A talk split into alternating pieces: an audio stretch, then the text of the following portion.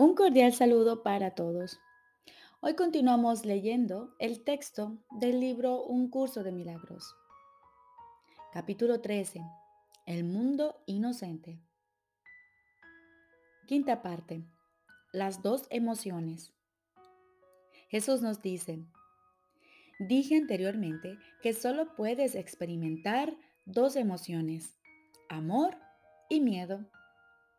Una de ellas es inmutable, aunque se intercambia continuamente, al ser ofrecida por lo eterno a lo eterno. Por medio de este intercambio es como se extiende, pues aumenta al darse.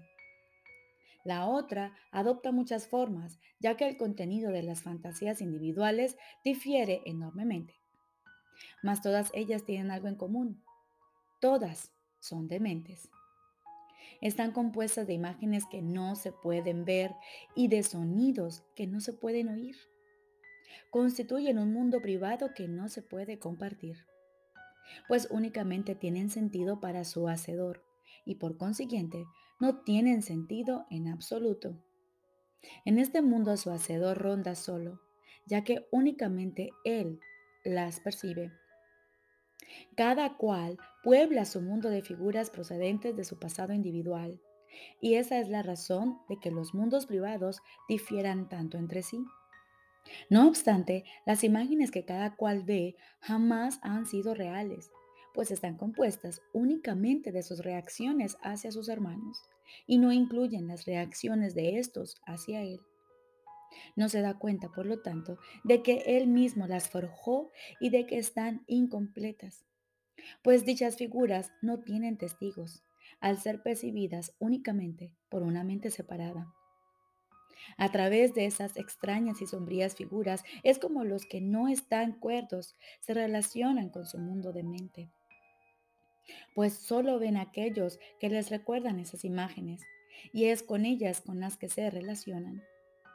Por lo tanto, se comunican con los que no están allí y son estos quienes les contestan. Mas nadie oye su respuesta, excepto aquel que los invocó y solo él cree que le contestaron. La proyección da lugar a la percepción y no puedes ver más allá de ella. Has atacado a tu hermano una y otra vez porque viste en él una sombría figura de tu mundo privado.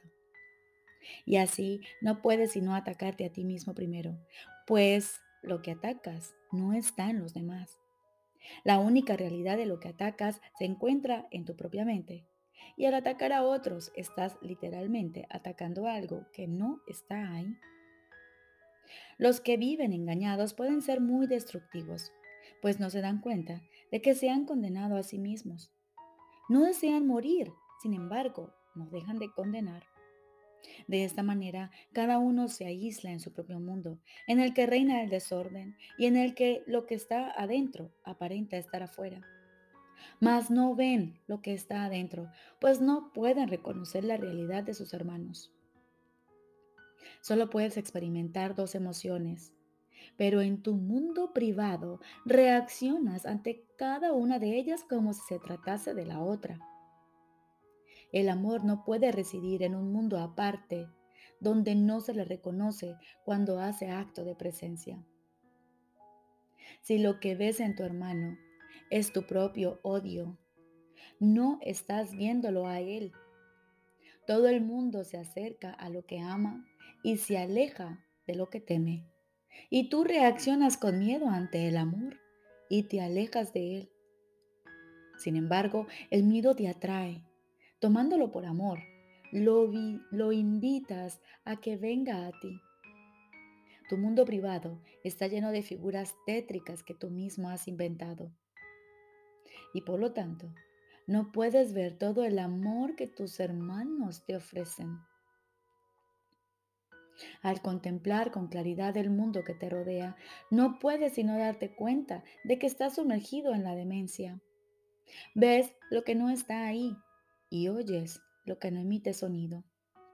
Las emociones que expresas reflejan lo opuesto de lo que sientes. No te comunicas con nadie y te encuentras tan aislado de la realidad como si tú fueses lo único que existe en todo el mundo. En tu demencia pasas por alto la realidad completamente y donde quiera que tu mirada se reposa, no ves más que tu mente dividida. Dios te llama, mas tú no le oyes, pues estás embebido en tu propia voz. Y no puedes ver la visión de Cristo, pues solo te ves a ti mismo. Criatura de Dios, ¿es eso lo que quieres ofrecer a tu Padre? Pues si te lo ofreces a ti mismo, se lo ofreces a Él. Mas Él no te lo devolverá, pues no es digno de ti porque no es digno de Él. Aún así, Él quiere librarte de ello y ponerte en libertad. Su respuesta cuerda te dice que lo que te has ofrecido a ti mismo no es verdad, pero que el ofrecimiento que Él te hizo sigue en pie. Tú, que no sabes lo que haces, puedes aprender lo que es la demencia y mirar más allá de ella. Se te ha concedido poder aprender a negarla y a escapar de tu mundo privado en paz. Verás todo lo que negaste en tus hermanos al haberlo negado en ti mismo. Pues los amarás y al acercarte a ellos, los atraerás a ti al percibirlos como los testigos de la realidad que compartes con Dios. Yo estoy con ellos, tal como estoy contigo, y juntos los extraeremos de sus mundos privados, pues tal como nosotros estamos unidos, así nos uniremos a ellos.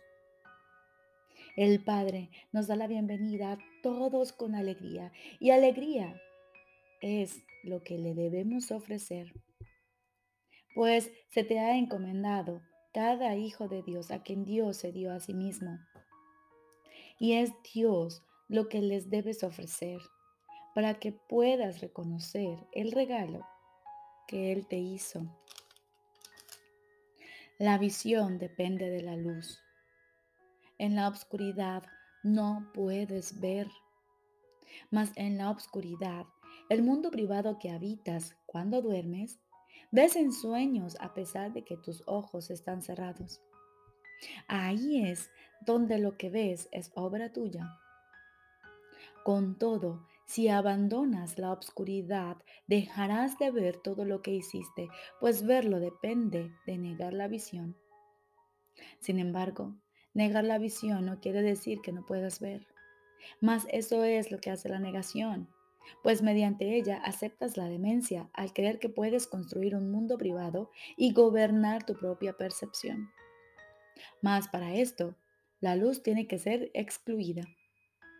Cuando ésta llega, no obstante, los sueños se desvanecen y entonces puedes ver. No intentes alcanzar la visión valiéndote de los ojos, pues tú mismo inventaste tu manera de ver para así poder ver en la oscuridad. Y en eso te engañas. Más allá de esta oscuridad, pero todavía dentro de ti, se encuentra la visión de Cristo, quien contempla todo en la luz. Tu visión emana del miedo, tal como la suya, emana del amor. Él ve por ti al ser tu testigo del mundo real. Él es la manifestación del Espíritu Santo y lo único que hace es contemplar el mundo real, invocar a sus testigos y acercártelos. Cristo ama lo que ve en ti y su deseo es extenderlo. Y lo retornará al Padre hasta que haya extendido tu percepción de forma que incluya al Padre. Y allí acaba la percepción, pues Él te habrá llevado consigo de vuelta al Padre. Solo puedes experimentar dos emociones. Una la inventaste tú y la otra se te dio. Cada una de ellas representa una manera diferente de ver las cosas y de sus correspondientes perspectivas emanan dos mundos distintos. Ve a través de la visión que se te ha dado, pues a través de la visión de Cristo, Él se contempla a sí mismo. Y al ver lo que Él es, conoce a su Padre. Más allá de tus sueños más tenebrosos, Él ve en ti al inocente Hijo de Dios, resplandeciendo con un fulgor perfecto que tus sueños no pueden atenuar. Y esto es lo que verás a medida que veas todo a través de su visión, pues su visión es el regalo de amor que Él te hace y que el Padre le dio para ti. El Espíritu Santo es la luz en la que Cristo se alza revelado. Y todos los que desean contemplarlo lo pueden ver, pues han pedido luz. No lo verán a Él solo, pues tal como ellos no están solos, Él tampoco lo está. Al ver al Hijo de Dios, ascendieron con Él hasta el Padre. Y todo esto lo entenderán porque miraron en su interior, más allá de la oscuridad, y al ver el Cristo en ellos, lo reconocieron. En la cordura de su visión se contemplaron a sí mismos con amor y se vieron tal como el Espíritu Santo los ve. Y con esta visión de la verdad que mora en ellos, toda la belleza del mundo vino a resplandecer sobre ellos.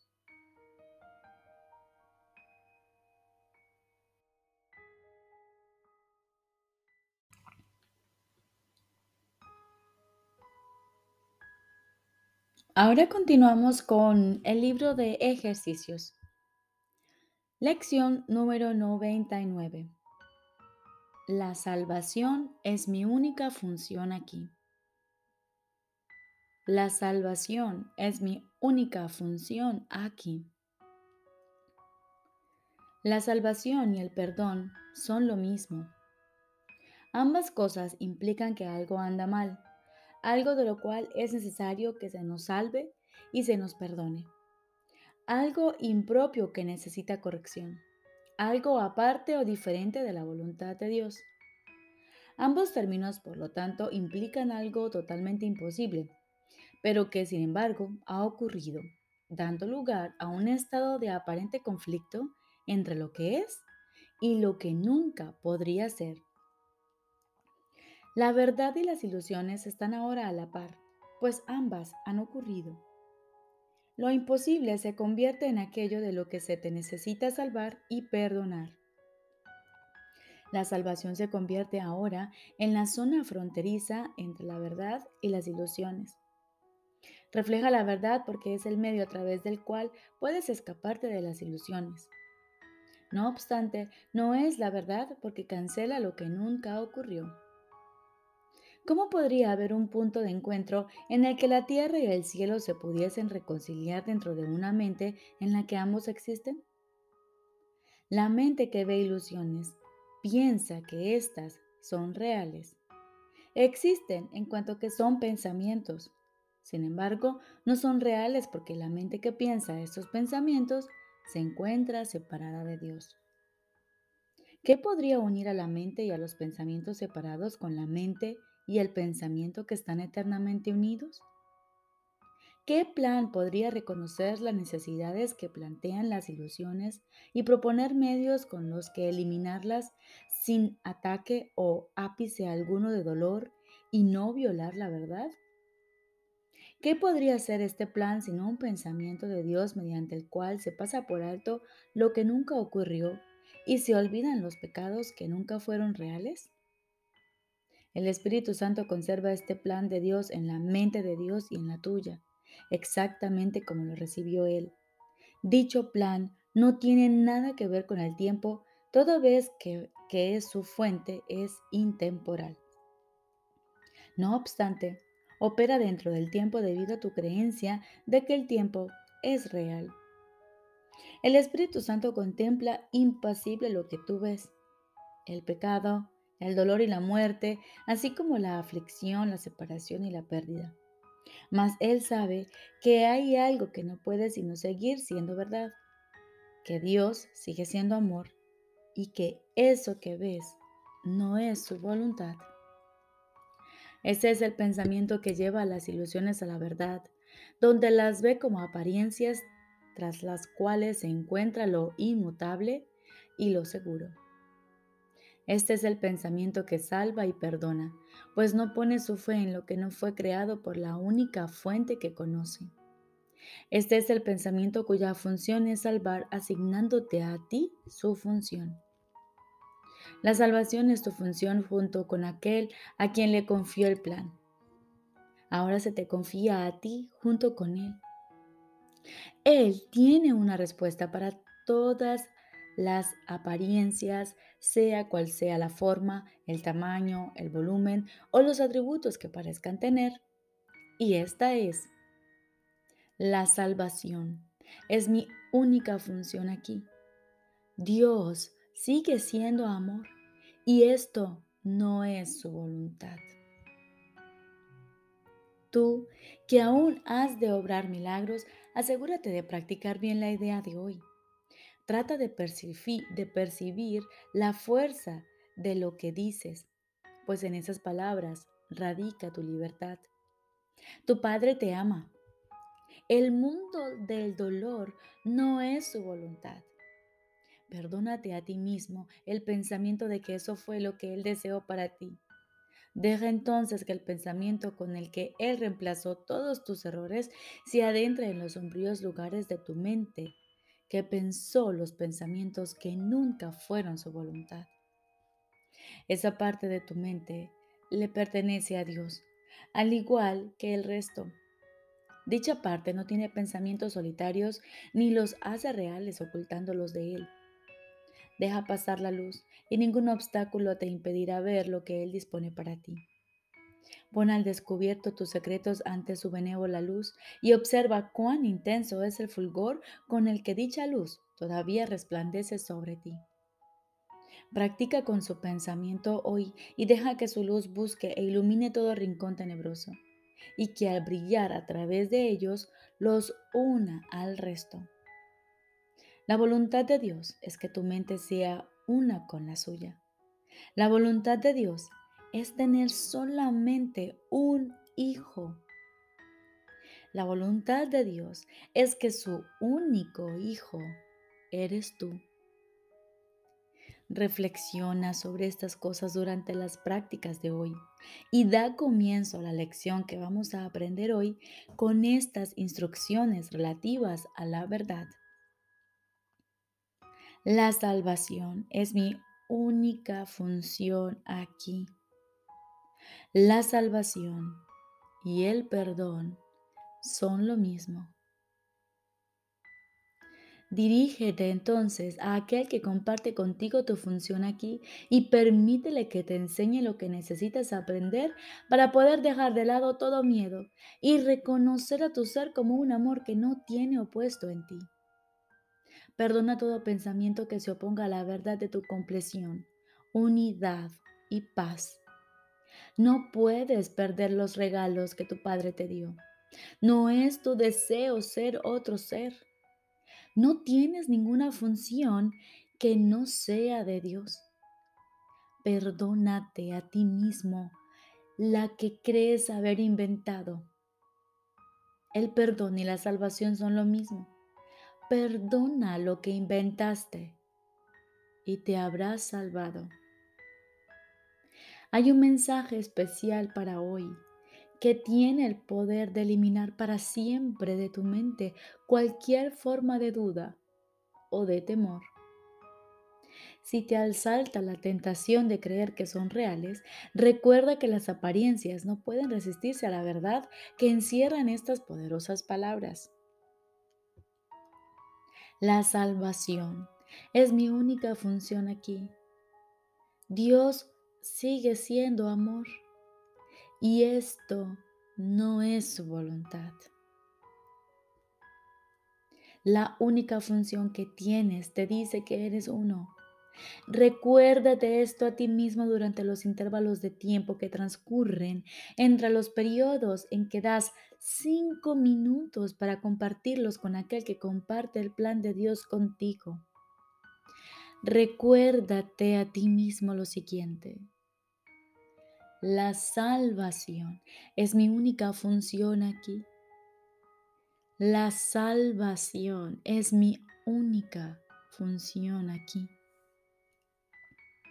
De esta manera, depositas el perdón en tu mente y dejas que todo temor sea suavemente descartado para que el amor pueda encontrar el lugar donde le corresponde estar en ti y mostrarte que tú eres el Hijo de Dios. Recordemos, Lección número 99. La salvación es mi única función aquí. Dediquemos cinco minutos cada hora a repetir y a reflexionar en torno a lo que significa esto. La salvación es mi única función aquí. La salvación y el perdón son lo mismo. Te deseo un feliz y maravilloso día.